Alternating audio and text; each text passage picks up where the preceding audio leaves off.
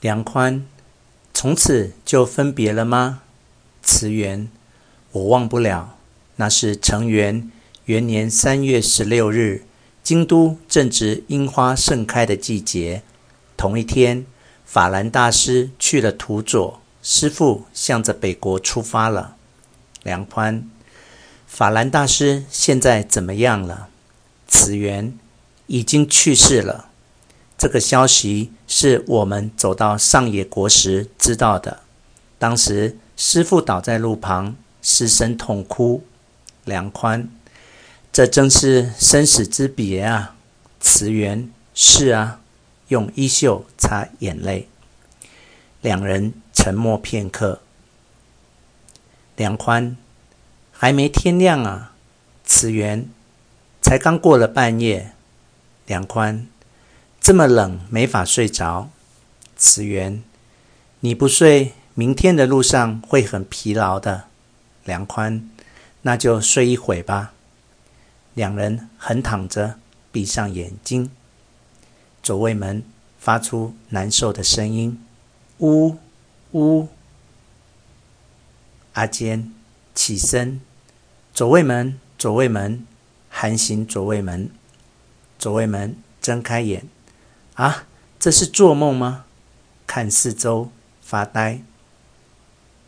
阿坚，你怎么了？难受的直出声。左卫门，我做噩梦了。阿坚，我没怎么睡，正打盹的时候，你突然发出怪声，吓了我一跳。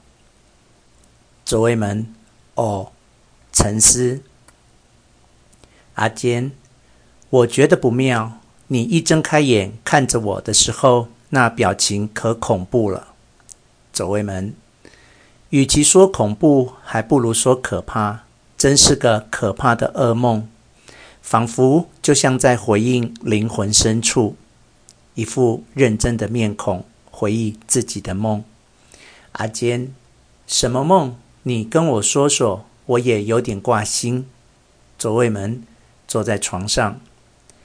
我梦见我杀了鸡，在一个小竹林的背阴地里，到处都滚着原木。我一只脚站在上面，一只手横打鸡的两个翅膀和脑袋，然后一根一根的拔它尾巴和身上的鸡毛。那鸡好像很疼，每拔一根毛，它的腿就抽动一下。我让它的脑袋。一个劲的打转，被拧的鸡头连叫都叫不出来。看着看着，从鸡身到胸脯，那黄不拉遢的鸡皮疙瘩就露了出来。鸡毛挨拔时的那副丑态，像是嘲讽谁，很残酷的感觉。阿坚，真讨厌，都是因为你平时老杀鸡，所以才会做这种梦。左卫门，可这回不一样，我偏想拔掉那个鸡翅。我揪住一个鸡翅和一个鸡腿，用力在地上摔。可翅膀太大，骨头太小，轻轻拔还拔不下来。每拔一回，鸡就发出一次悲鸣。阿坚，我看没有比这个悲鸣更难受的声音了。你应该杀了他以后再拔鸡翅才对，左卫门，那样鸡翅就难拔了，而且肉也不会香。